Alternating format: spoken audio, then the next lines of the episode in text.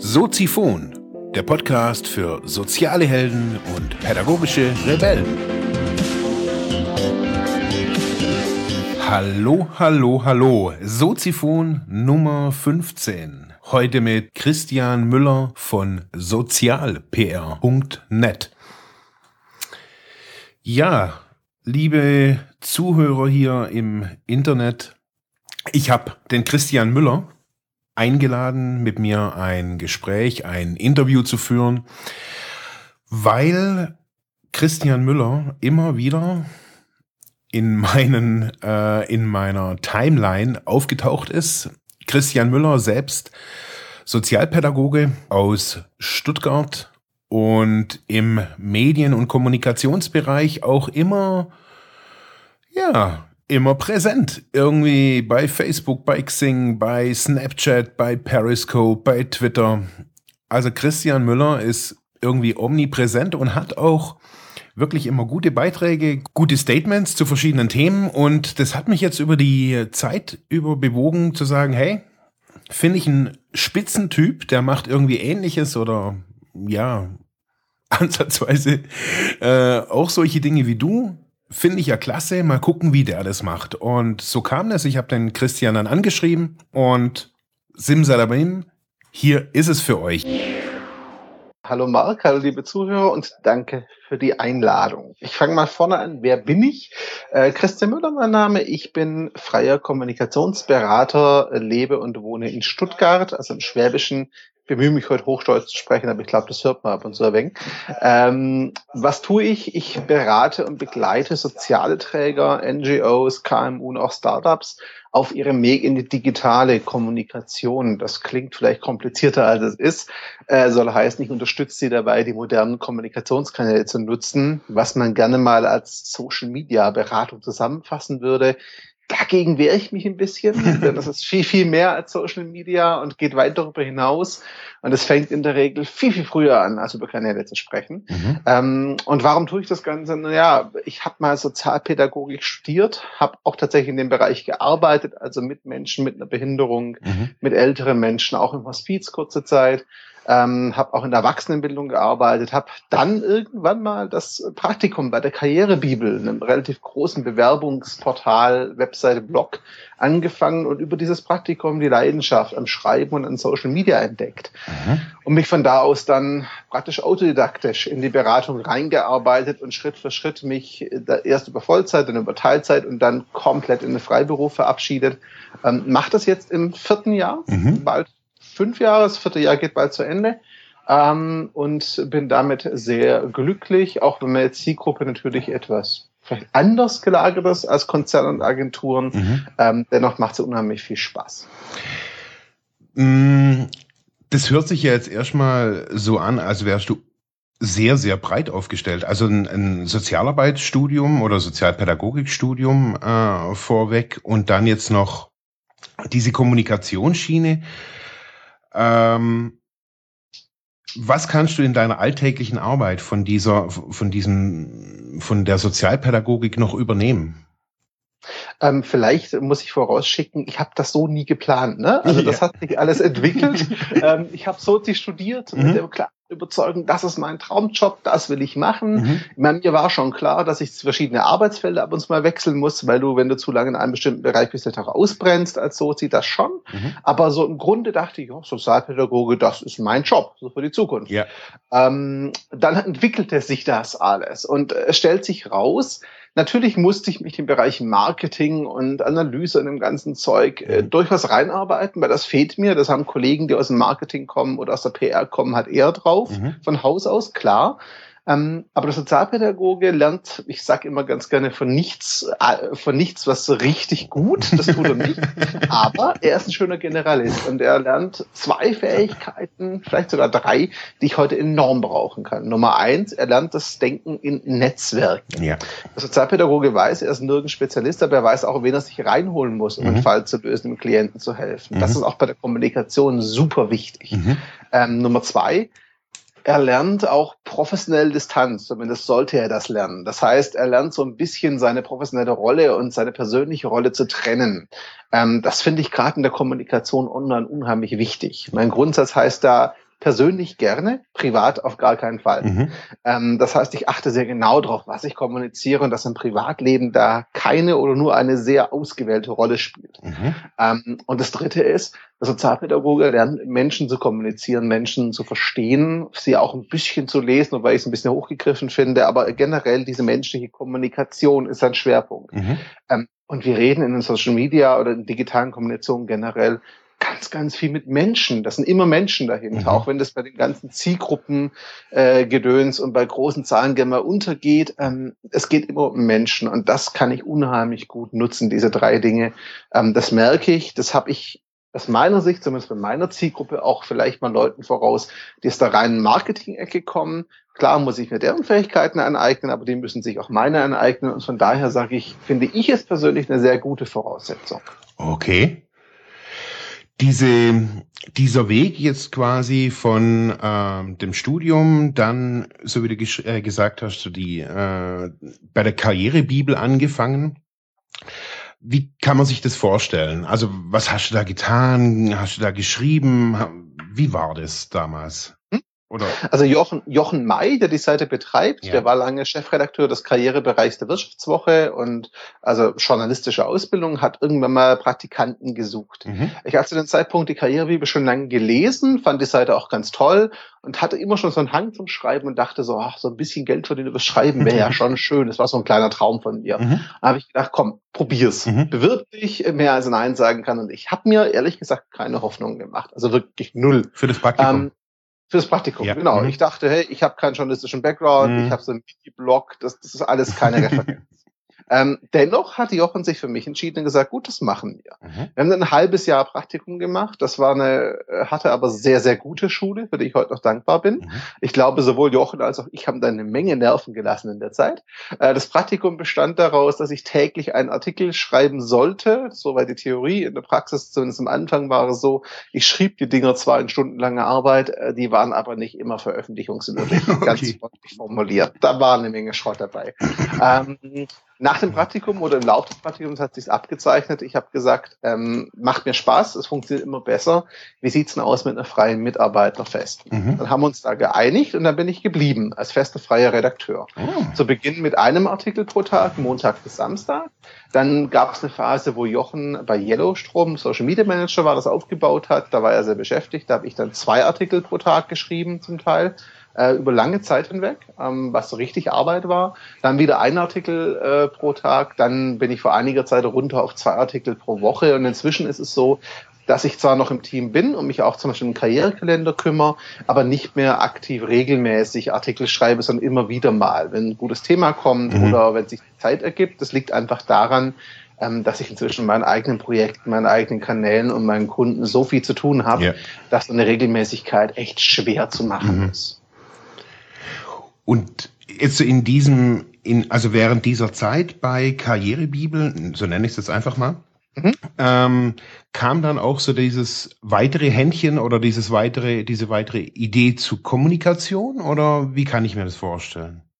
Ja, ja und nein. Also ich war immer schon sehr Technik interessiert, mhm. was für Sozialpädagogen sehr ungewöhnlich ja, ist. Wohl wahr. Ich hatte immer schon hohes Interesse an neuesten Laptops und Co. War auch einer der ersten, die noch so ein Windows Mobile Gerät mit ganz grausamen Touchscreen und Zeug hatte. Aber hey, es war mein Einstieg in diese Welt. Ja.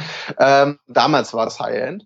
Und das kam halt mit dem Schreiben dazu. Und als ich dann zu bloggen angefangen habe, was es ja im Grunde ist, die Karrierebibel ein Blog oder heute fast ein Themenportal, mhm. ähm, da kam halt auch das Interesse an Social Media. Also da kam dann Facebook gerade relativ neu dazu, Twitter war noch ganz jung. Diese ganzen neuen Netzwerke, die waren damals neu. Ich weiß, das klingt heute komplett komisch, aber damals waren sie halt wirklich frisch.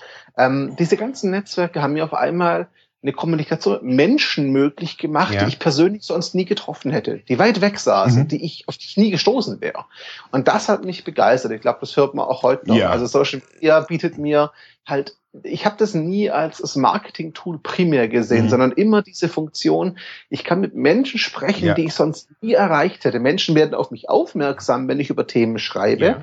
ähm, die mich sonst auch nie auf dem Schirm gehabt hätten und umgekehrt. Und ich kann viel, viel lernen einfach auch im Netz, mhm. was ich sonst auch nicht könnte oder ganz viel Geld dafür ausgeben müsste.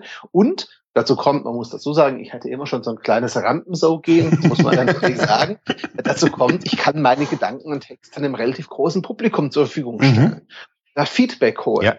Und das war natürlich auch was, was mich sehr gereizt hat. Und das kam dann durch dieses Schreiben immer stärker. Mhm. Ähm, und ich war auch im Studium immer schon so einer der Sozialpädagogen, die nicht nur mit dem Klienten arbeiten wollten, sondern immer auch schon gesagt haben, wir müssen auch sozialpolitisch was tun, mhm. weil wir müssen auch die Rahmenbedingungen verändern, ja. in denen wir arbeiten. Nur Einzelfallarbeit kann es nicht sein. Ist eine Typsache, mhm. aber das heißt, für mich war immer schon dieses, mehr bewegen als über den Einzelfall hinaus irgendwie ein Thema. Mhm. Und ich meine, so, sozialen Netzwerke, die Kommunikation war dafür ein perfektes Tool, ja. um in die Breite gehen zu können, um mehr Leute zu erreichen, um Aufmerksamkeit zu erzeugen mhm. für Themen. Und das kam zusammen. Und ich, also im Rückblick sage ich, da sind viele Puzzleteile zusammengekommen, mhm. dass ich da bin, wo ich heute bin. Äh, ich hätte das aber niemals so planen können. also wirklich nicht. Es erfordert ja, also ich glaube, unabhängig von der Planung erfordert es ja auch viel Mut. Also so wie mir das scheint. Also irgendwie dies zu machen und wir müssen uns größer organisieren oder wir müssen auch sozialpolitisch irgendwie agieren. Also das ist ja, das hört sich ja an, du bist ja da schon eher so der Macher, oder? Kann man das so sagen? Das kann man, glaube ich, so sagen. Ähm, Mut weiß ich gar nicht. Mut war für mich, glaube ich, also Mut war für mich der Schritt in den Freiberuf irgendwo. Das, das war ein Schritt, mhm. wo ich auch wirklich Schiss davor hatte, wo ich auch ganz klar sagen muss, ich würde niemandem empfehlen, es so zu machen, wie ich es gemacht habe, weil ich bin da relativ planlos und intuitiv reingehüpft mhm. und habe da ne, so ganze Businessplan schreiben, das Zeug habe ich alles nicht gemacht, mhm. um Gottes Willen. Ja. Ähm, das, das war tatsächlich so ein Blindstart mehr oder weniger. Ich hatte schon die ersten Kunden natürlich, aber ich habe dann einfach gesagt, komm, ich vertraue mal drauf, dass es wird. Ich muss dazu sagen, sagen, ich bin auch irgendwo ein gläubiger Mensch und habe da sehr viel Gottvertrauen immer auch. Mhm. Manche andere wird es naiv nennen, für mich funktioniert's. Ähm, Mut ist nicht so das Thema für mich gewesen. Für mich waren es immer so drei Faktoren. Erstens dieser zu sehen, dass es Handlungsbedarf und Veränderungsbedarf gibt und auch zu sehen, da kannst du dich engagieren, du hast die Möglichkeiten, es geht dir, das muss man auch klar sagen, extrem gut. Mhm. Also ich bin in durchaus guten Verhältnissen aufgewachsen, hatte die Möglichkeit halt, mich um sowas auch zu kümmern, yeah. was ich irgendwo dann auch als Verantwortung sehe. Ähm, das zweite ist tatsächlich, ich hatte immer auch diesen Drang dazu, was verändern zu wollen und zu sagen, ich kann mich nicht beschweren darüber, dass meine Arbeitsbedingungen so schlecht sind, wenn ich nicht versuche, sie zu ändern. Mhm. Also das war schon so eine Haltung, die irgendwie da war. Mhm. Ähm, und das Dritte ist natürlich auch eine Leidenschaft für Menschen. Also Menschen sind mein Hobby und meine Leidenschaft. Ich, wenn ich mal Zeit habe und abschalten will zum Beispiel, fahre ich auch in eine andere Stadt oder setze mich an einen Flughafen und Bahnhof mhm. und schaue Menschen, wenn ich nicht schreiben will. Also ich beobachte Menschen und genieße das einfach mhm. sehr, dieses Treiben zu sehen. Also das kommt, glaube ich, alles zusammen ähm, und gibt dann so eine Kombination, wo du halt irgendwann an den Punkt kommst und sagst, okay, du kannst jetzt nicht rumsitzen, du musst jetzt mal anfangen, was zu tun im Rahmen deiner Möglichkeiten. Mhm, klar.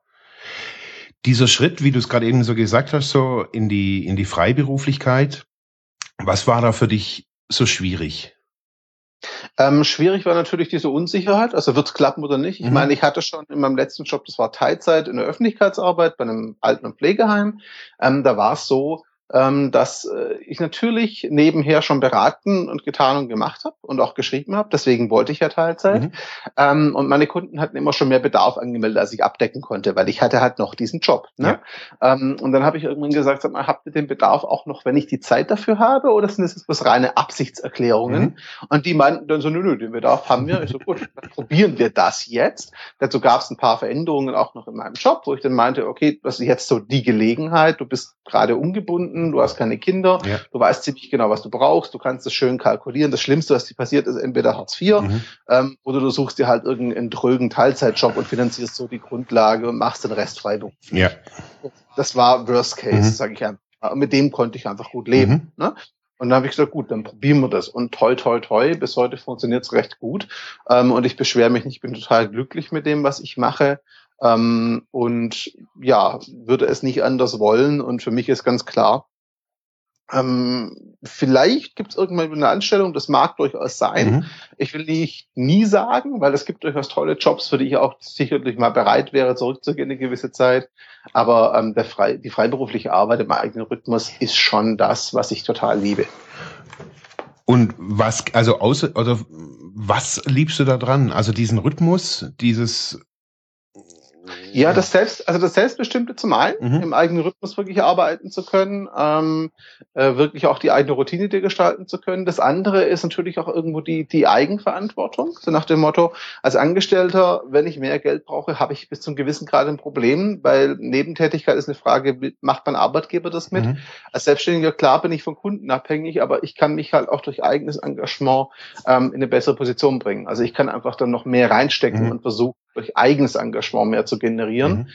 Ähm, und das andere ist die Art, wie ich arbeite. Also sprich, wie viele Menschen ich inspirieren kann und darf durch Vorträge und Schulungen zum Beispiel, durch Beratungen und Co.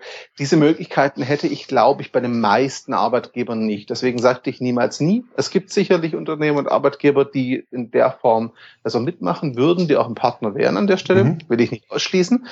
Aber äh, so viele Menschen und Einrichtungen auch, die aus meiner Sicht was Sinnvolles tun, die ich unterstützen kann, würde ich, glaube ich, einfach nicht erreichen als Angestellter. Mhm. Und das finde ich halt schon extrem toll und das weiß ich halt sehr zu schätzen. Ja.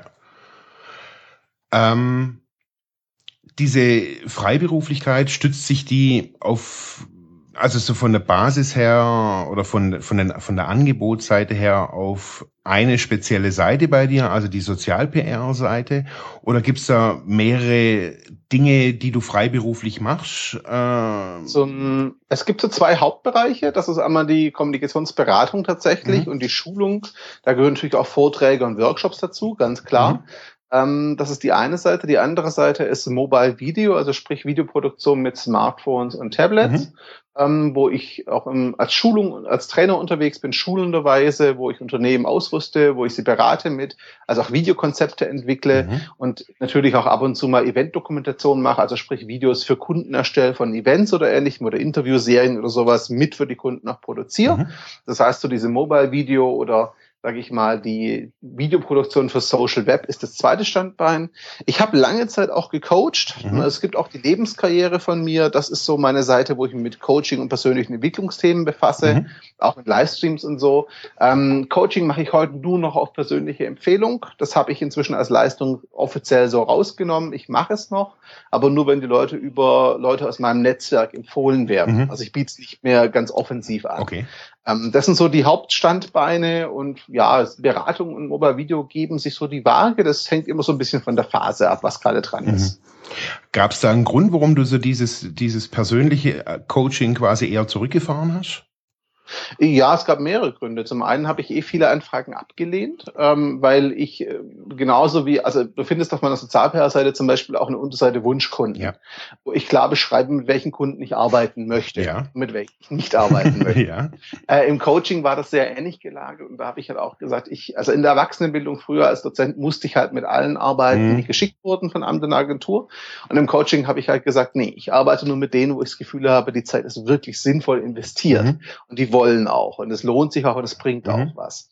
Ähm, da habe ich viele Anfragen abgelehnt, weil ich immer das Gefühl hatte, da wird nur aus aus Leidensdruck äh, agiert oder reagiert, aber da will, da hat man kein Ziel dahinter. Ne? Ja. Ne? Da will jemand nicht wirklich was verändern. Mhm. Das ist eine.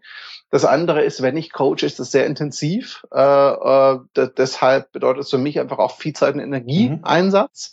Mhm. Ähm, und inzwischen bin ich auch in einer Beziehung und muss ganz klar sagen, da will ich auch Zeit und Energie übrig haben, logischerweise, logischerweise ist wichtig. Ja. Ähm, und deswegen musste ich da irgendwo Abstriche mhm. machen. Mhm. Dazu kommt, dass halt Beratung und Co. deutlich mehr Zeit in Anspruch nimmt. Ich inzwischen halt auch viel mehr auf den eigenen Kanälen mache, also schreibe, Livestreame, Podcaste und all diese Dinge. Mhm. Ähm, und auch wieder auf Events unterwegs bin und irgendwann gesagt habe, okay, ähm, äh, du musst dich entscheiden, was der Schwerpunkt sein soll, erstens. Und zweitens, ähm, du hast eine begrenzte Zeit und vor allem Energiereserve. Und die musst, mit der musst du haushalten. Ähm, und da war für mich einfach klar, okay, Coaching ist mir wichtig. Mhm. Und wenn es Leute gibt, denen es wirklich was bringt, die über Freunde, Netzwerkkarten empfohlen werden, machst du das schon noch. Aber du nimmst das jetzt als Angebot runter von der Seite. Du willst nicht mehr klassischer Coach sein. Ich habe auch nie ganz in das klassische Karrierecoaching reingepasst. Mhm. Äh, mein Lebenskarriereansatz ist da einfach ein ganzheitlicher, ein ganz anderer auch. Ähm, und äh, deswegen war für mich irgendwann klar, okay, nee, das bietest du so nicht mehr an, mhm. du machst es nur noch in Ausnahmen. Okay. So, wenn man deine Sozial-PR-Seite anschaut, jetzt dazu noch die Lebenskarriere-Seite äh, und dich jetzt hier so sprechen hört, da könnte man eigentlich meinen, dann hast du noch eine Beziehung. ähm, du bist ja eigentlich viel unterwegs, könnte man meinen. Ja, also ich habe das große Glück, eine Partnerin zu haben, die aus dem Kommunikationsbereich kommt, die das auch unterstützt, ähm, die, als wir uns kennengelernt haben, mich und meine ganzen Aktivitäten auch schon kannte, ähm, also schon wusste, dass ich viel unterwegs bin und vieles mache. Das heißt, das war jetzt keine Neuigkeit, hat sich nicht erst entwickelt. Das ist das eine. Ähm, das andere ist, glaube ich, auch eine Frage der Prioritätensetzung. Ich bin da sicherlich nicht der Beste drin, also ich kämpfe da auch regelmäßig mit, ähm, aber es ist schon so, dass ich mir bei Events zum Beispiel überlege, ist das sinnvoll? Und ganz klar ist auch, ähm, ich spreche es vorher mit ihr ab. Also äh, mhm. wenn jetzt eine Anfrage für einen großen Auftrag reinkommt, wo ich weiß, da hängst du mehrere Wochen dran, da bist du auch mal mehrere Tage weg. Wenn eine Eventanfrage reinkommt und ähnliche Sachen, dann, dann sprechen wir darüber. Mhm. Und wenn ich da merke, das passt nicht oder aus irgendeinem Grund sie hat selber gerade irgendwas Wichtiges in den Zeitraum, ähm, dann sage ich auch mal Sachen ab. Also das, das muss ganz klar sein, da muss die Beziehung Prio eins sein. Mhm. Ähm, das gilt auch für Familie und wirklich enge Freunde. Ähm, und äh, wie gesagt, ich, ich bin da nicht der Beste. Das soll jetzt nicht so klingen, als hätte ich das schon gemeistert. Wenn so gar nicht. Da regelmäßig meinen Kampf mit. Aber ich versuche zumindest, da die Prioritäten richtig zu setzen. Und das ist für mich natürlich auch, und das ist vielleicht auch für die, die zuhören und selber auch selbstständig sind oder viel tun, es ist natürlich auch der Ausgleich, der Energiepol. Ja. Also neben Sport, neben Ernährung, Meditation, Schreiben und all dem, was ich für mich tue, mhm. sind Freunde, Familie, Beziehungen natürlich auch die Kraftquellen Nummer eins und auch ganz klar die Menschen, die dich voranbringen. Mhm. Und darfst du einfach auch nicht vernachlässigen. Sei es aus Egoismus für dich selbst, da du es brauchst, sei es aber auch für die Menschen, die dir wertvoll sind. Wow. Gibt's denn was sind denn so die, die, die großen Herausforderungen so in, in deinem Bereich? Also gerade ich glaube, dass diese, diese Balance, ich nenne es jetzt nicht Work-Life-Balance, sondern einfach nur die Balance an sich, äh, mir recht wichtig scheint. Ja, also Work-Life-Balance bin ich auch ein bisschen allergisch auf den Begriff, ja. weil äh, ich bin in den Freiberuf gegangen damals, als ich gesagt habe, ähm, ich liebe das, was ich tue und ich möchte eben nicht differenzieren müssen. Ja zwischen Arbeit und Privatleben, ne? weil all das, was ich jetzt beruflich tue, mich auch privat interessiert. Das sind alles meine Interessen und Leidenschaften. Mhm. Ähm, ja, die Balance ist wichtig. Ähm, da komme ich auf die Lebenskarriere zurück. Jetzt nicht, um, um zu werben dafür, aber einfach um das, das äh, Prinzip, das Konzept dahinter ist das, was ich auch selber lebe. Daraus hat sich halt entwickelt. Ich habe das Ding Lebenskarriere genannt, weil ich der Meinung bin, dass das gesamte Lebensgestaltung was mit Erfolg und Glück zu tun hat. Ähm, und ich spreche zum Beispiel da jetzt auch von Beförderung, aber in einem anderen Kontext. Beförderung mhm. heißt normalerweise ja beruflich weiterkommen. Beförderung im Lebenskarriere-Kontext kann auch heißen, bewusst äh, Job-Downscaling zu betreiben, also mhm. einen Schritt zurück zu machen und dafür mehr Zeit im Privaten zu investieren oder ehrenamtlich. Mhm. Also sprich einfach das nächste Level der eigenen Bedürfnisse zu erreichen und der eigenen Karriere zu den eigenen Zielen näher zu kommen. Äh, deswegen arbeite ich in diesem Bild der Lebenskarriere. Mhm. Und genau das versuche ich halt für mich ähm, zu schauen, komme ich in all den für mich wichtigen Bereichen so weiter, wie ich mir das wünsche? Mhm. Wo muss ich im Zweifel, siehe Coaching rausnehmen, tatsächlich auch einen Schritt zurück machen, weil es zu viel wird? Welches Projekt muss ich abgeben und wo muss ich Prioritäten setzen? Mhm. Ähm, es gab Phasen, das würde ich gar nicht verheimlichen, äh, wo mein Körper mir das gesagt hat, mhm. wo ich es einfach übertrieben habe, mit zu viel Kaffee und zu wenig Schlaf beispielsweise und zu wenig Bewegung. Dann war irgendwann der Punkt erreicht, wo ich gesagt habe, okay, nee, da musste jetzt was dagegen tun. Mir einen Personal Trainer genommen habe und wirklich mal umgebaut habe, mich körperlich mhm. zum Beispiel. Und es gab auch Phasen, ähm, wo die Psyche gesagt hat, Junge, du überdrehst gerade, du brauchst mehr Ruhe. Ne? Und aus diesen Sachen habe ich gelernt im Laufe der Zeit. Ich glaube, viele kennen das, wo so ein Rückschlag mal kommt. Mhm. Ähm, da muss man daraus lernen, finde ich. Es ist keine Schande, wenn es passiert. Da haben wir in Deutschland immer noch ein Problem damit, sowas zu akzeptieren und nicht gleich als Stigma zu sehen, ja. finde ich zumindest. Wohl wahr. Leid. Aber es ist ja im Prinzip nur eine Lernerfahrung auf dem Weg. Und wenn wir ganz ehrlich sind, die meisten Menschen, die ich kennenlerne, das heißt beruflich oder privat, hatten irgendwann mal so einen Punkt. Natürlich. Die sprechen nur nicht drüber, weil es halt gesellschaftlich immer noch stigmatisiert mhm. wird. Und das finde ich halt schwierig oder schlimm, weil dann kommen sich Leute so allein damit vor. Und für mich war das auch so. Ich hatte zeitweise gedacht, ähm, ich nehme ein ganz einfaches Beispiel. Gordon Schönwelder ist ein Kollege, der Podcasts macht, bei mhm. dem hat, bei dem neulich reingehört und der hatte sich diese so, es gibt ja diesen Spruch, Zeit gegen Geld tauschen ist eine Falle. Ja. Äh, da hat er gemeint, nee, das ist Quatsch. Das ist einfach eine sinnvolle Notwendigkeit und ganz ehrlich, mir macht es auch Spaß, eins zu eins mit Kunden zu arbeiten mhm. und das ist auch wichtig. Mhm. Ähm, und da hat er halt irgendwo recht. Und für mich ist so dieser Punkt, ähm, ich habe lange Zeit das Gefühl gehabt, wenn ich als Berater unterwegs bin, dann kann ich nicht auch noch Videos produzieren. Mhm. Das, das ist doch ein Rückschritt, wenn ich wieder Dienstleister bin. So. Ja, bis er irgendwann aufging, erstens, es gibt eine Menge Kollegen, die das genauso machen, nur nicht drüber reden, weil sie es genauso empfinden. Zweitens, Moment mal, es macht mir Spaß, gibt mir was. Mhm. Warum sollte ich das jetzt nicht tun? Nur weil der Rest denkt, Berater muss nur beraten. Das ist doch Quatsch. Ja. Ne? Also diese Entwicklung braucht einfach Zeit mhm. und ich bin mir sicher, da kommt auch wieder der nächste Schritt, wo ich denke so, Mann, Mann, Mann, hättest du mal früher realisiert. Ja.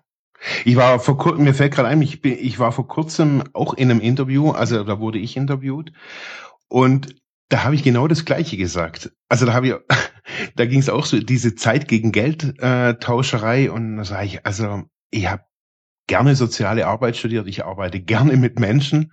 Ich, mein Ziel war nie irgendwie nur irgendwie durch die Gegend zu reisen oder sonst irgendwas zu machen oder eben gar nichts mehr zu tun und bloß noch mein Geld für mich arbeiten zu lassen. Und dann war teilweise auch so ein bisschen Verblüffung zu hören. Also kenne ich sehr gut, gerade wenn du mit so Leuten sprichst, die auch Online-Kurse und dieses mhm. Äh, große Luftanführungszeichen passive Einkommen propagieren. wenn du dich mal mit den Leuten unterhältst, die passives Einkommen haben, stellt sich raus, so passiv ist das gar nicht. Nee. Da ist sehr viel Arbeit hinten dran, mhm. auch noch wenn das Zeug geschrieben ist oder veröffentlicht Natürlich. ist. Ähm, äh, für mich ist so ein bisschen der Punkt, da haben wir wieder dieses Ding mit, ähm, Erwartungen von außen. Ne? Da, da steckt ganz viel Erwartung und Klischeezuschreibung und Rollenzuschreibung drin, mhm. ähm, wo die Leute dann denken, dem müssten sie entsprechen, wo ich halt sage, und das ist eine Lernerfahrung, wie gesagt bei mir, das kam nicht von heute auf morgen. Nee, es geht doch gar nicht darum, wessen Erwartungen du gerecht wirst. Es geht doch nur darum, ähm, lebst du das, was du möchtest? Also meine einfache Frage ist immer, wenn es heißt, das kann ich nicht machen, weil XY hält davon nichts. Mhm. Dann frage ich immer, okay, Verstehe ich. Darf ich eine Frage stellen, die da wäre, ähm, steht denn XY jeden Tag mit dir auf und geht in die Arbeit? Natürlich nicht. Ich so, ja, merkst du was? Mhm. du bist der Einzige, der dieses Leben leben wird. Mhm. Alle anderen, die dich kritisieren, leben das nicht mit dir. Und es geht nur darum, wie du es lebst und was du draus siehst. Und die anderen, die können ihre Meinung sagen. Wenn sie dir wichtig ist, hör ihnen zu. Mhm. Gar kein Veto. Aber lass dich nicht davon definieren.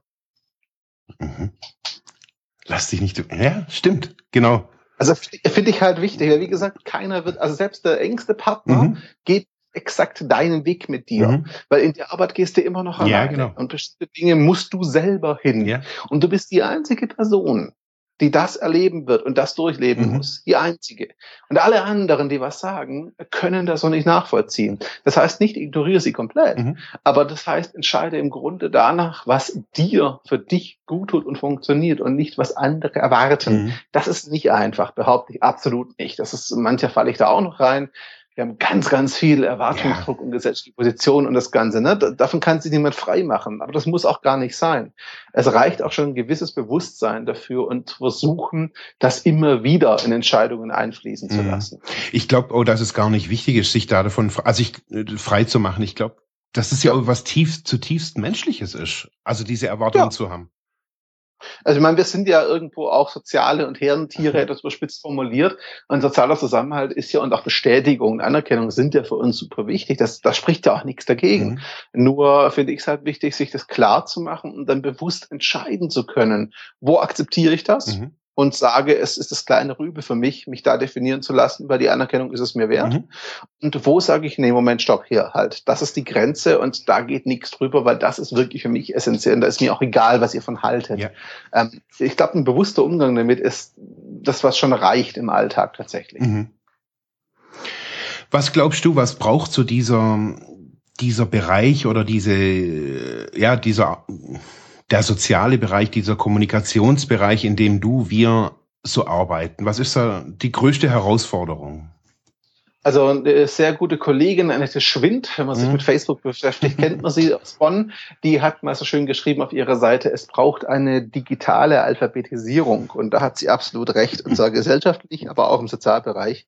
Wir haben das Problem, dass viele Sozialarbeiter, ich sage es mal ganz diplomatisch, nicht allzu affin und offen sind, was soziale Netzwerke und Technik betrifft. Mhm. Äh, ganz, ganz freundlich formuliert.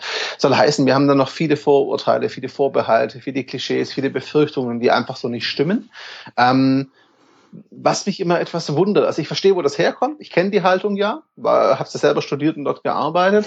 Was mich aber sehr wundert, ist, die soziale Arbeit und Sozialarbeiter sind eigentlich äh, hervorragend dafür qualifiziert, mhm. digital und sozial zu kommunizieren.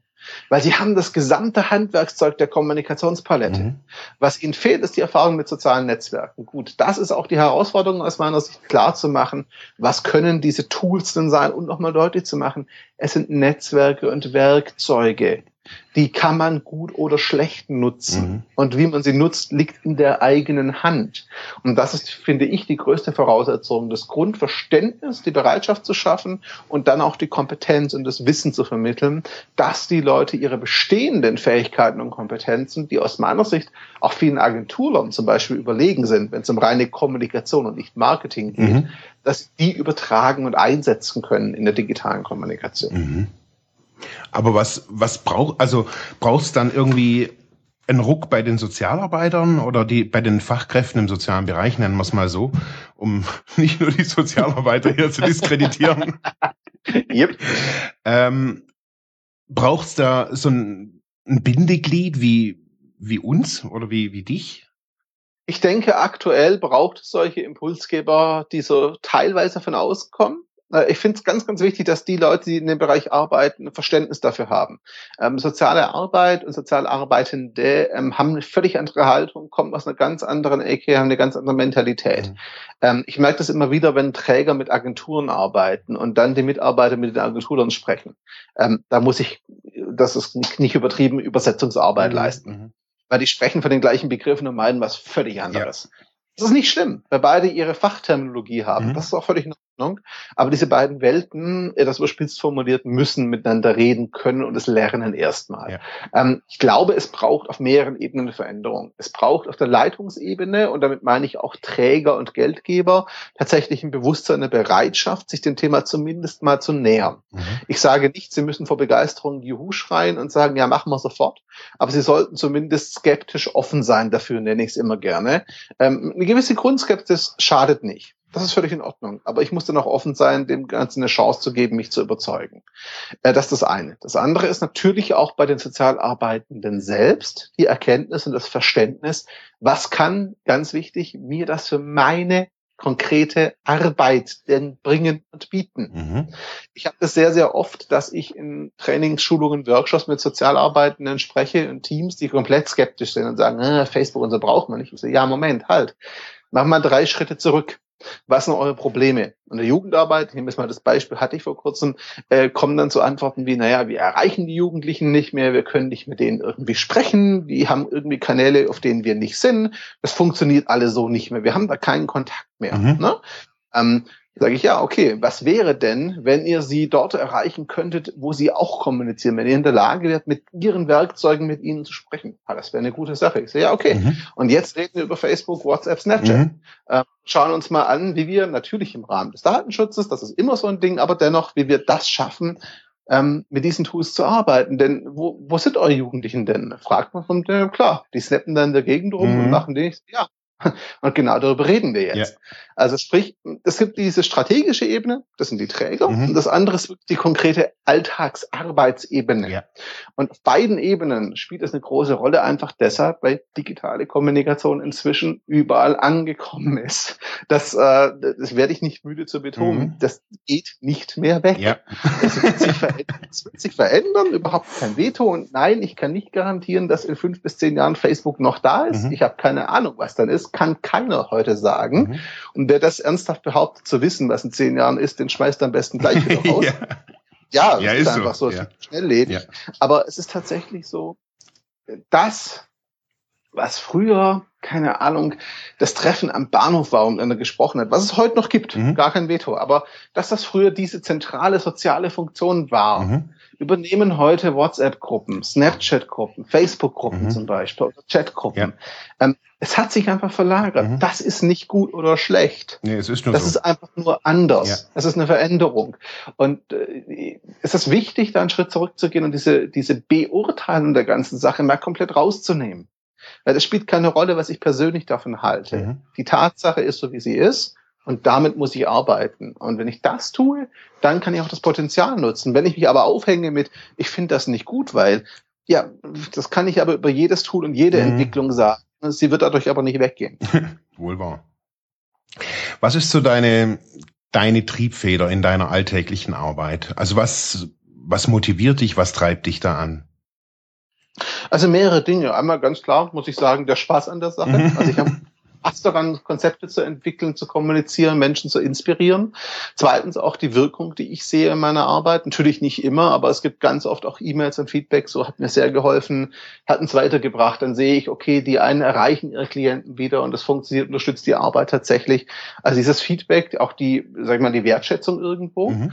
Natürlich auch äh, ganz klar der finanzielle Aspekt. Also ich verdiene sicherlich besser als als Sozi damals. Mhm. Das ist natürlich kein Veto. Es ist nicht ganz oben, aber spielt eine Rolle, weil das macht mir Dinge möglich, mhm.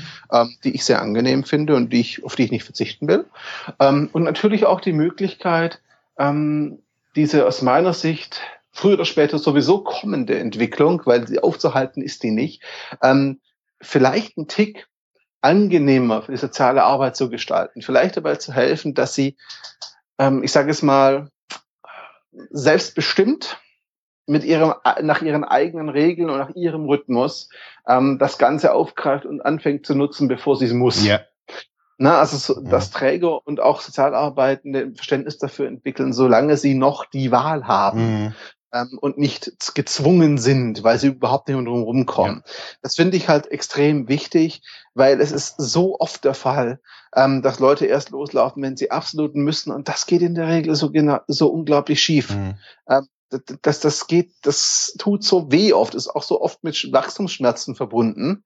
Ähm, wenn, wenn ich erst unter Druck anfange, unter Leidensdruck anfange zu verändern, auch da nehme ich immer wieder das Beispiel, liebe Sozialarbeitende, wenn ein Klient zu euch kommt, der gar keine Wahl mehr hat, der ganz am Boden ist, sagt ihr auch, wärst mal früher gekommen. sprecht ihr das so nicht aus. Aber ihr denkt das auf jeden Fall. Mhm. Ne? Ähm, naja, wollt ihr wirklich dieser Klient sein? Ja später, früher oder später, wenn es um digitale Kommunikation geht? Ich glaube nein. Mhm. Der Leitung komme ich einfach mit wirtschaftlichen Aspekten. Ähm, es wird halt teuer. Wenn es hauruckmäßig schnell machen müsst, müsst ihr viel mehr Geld investieren, ja. als wenn ihr jetzt langsam Kompetenz und nicht rantastet. Mhm. Und ein Teil dieser Veränderung zu sein, ist für mich definitiv auch eine Motivation. Okay. Wenn ich jetzt das alles mal so zusammen oder versuche zusammenzufassen, mhm. ähm, dann wirkst du so auf mich als ein sehr ausgeglichener, sehr motivierter, agiler Typ, der ein Macher ist im sozialen Bereich, äh, vielleicht auch Disziplin oder auch Menschen einfach auch verbinden kann. Was in diesem ganzen Ding hat dich wirklich mal am meisten berührt?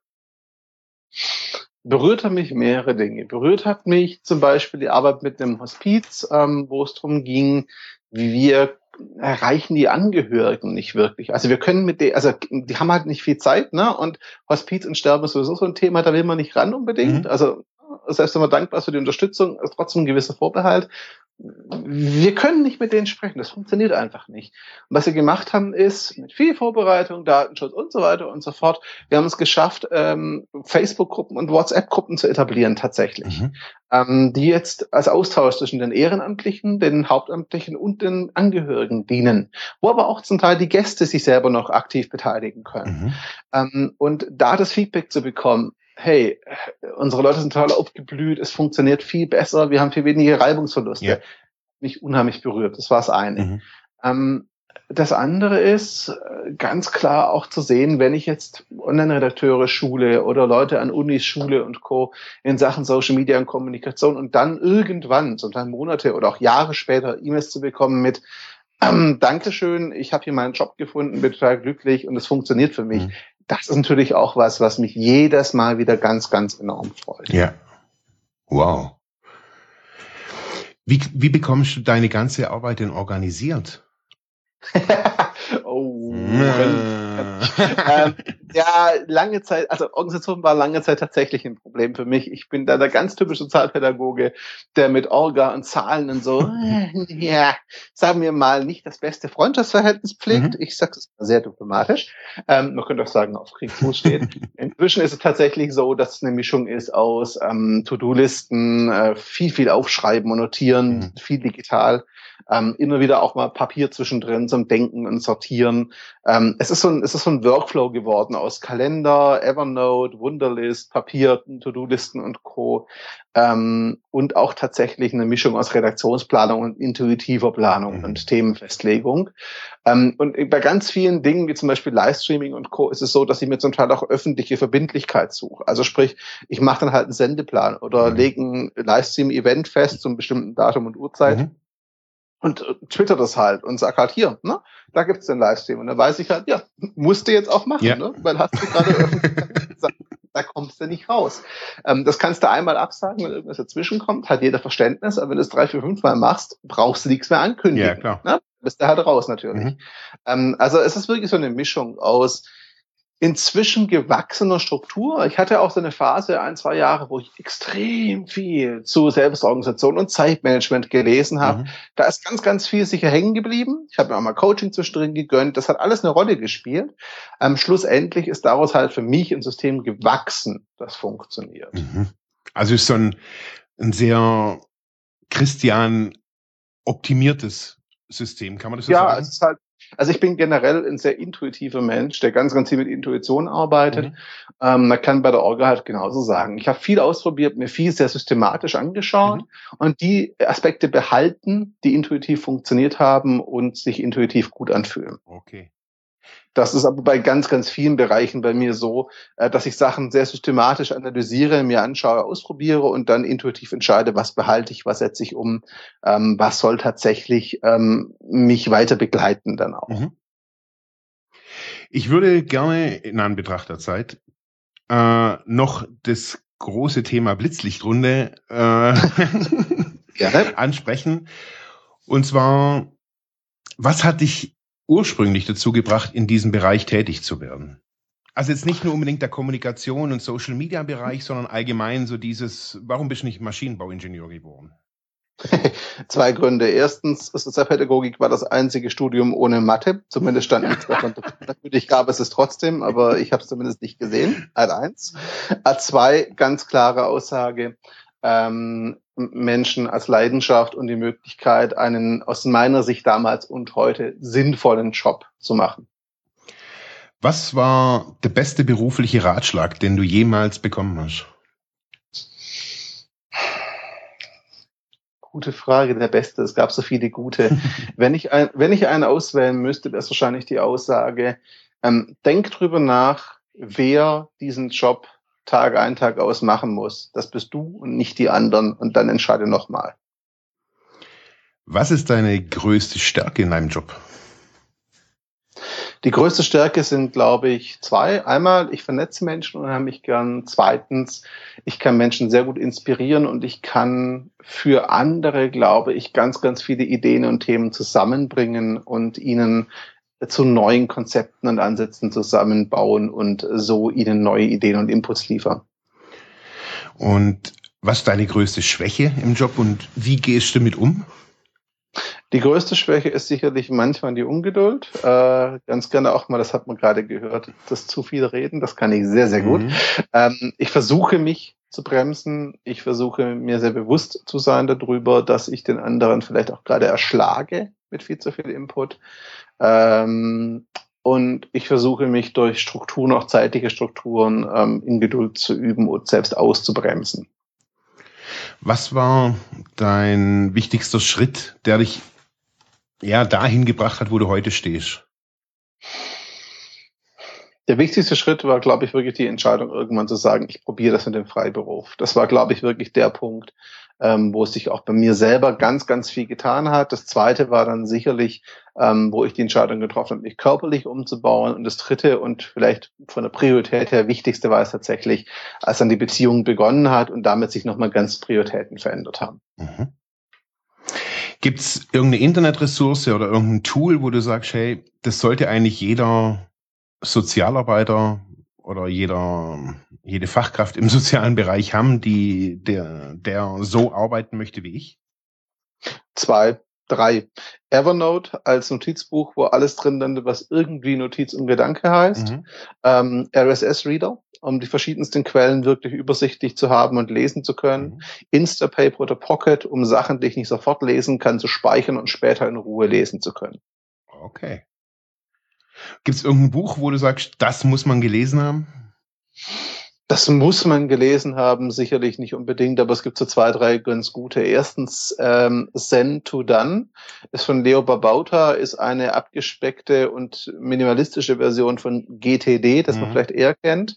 Ähm, ist inzwischen auch kostenlos, das PDF erhält ist im Netz. Einfach mal nach ZTD googeln und Leo Babauta eingeben mhm. oder Zen Habits, dann findet man es auch. Ähm, das ist auf jeden Fall sehr, sehr gut. Ähm, die Vier-Stunden-Woche von Tim Ferriss bin ich persönlich nicht so der Fan davon, aus dem einfachen Grund, es funktioniert zwar, was er da schreibt, aber im Prinzip baut er ja seine, seine Arbeitsmethode darauf auf, dass andere Menschen mehr oder weniger das ausgleichen müssen. Ja. Also sprich, ähm, es geht ja auf Kosten anderer ja. irgendwo aus meiner Sicht zumindest. Deswegen bin ich kein Fan mhm. davon.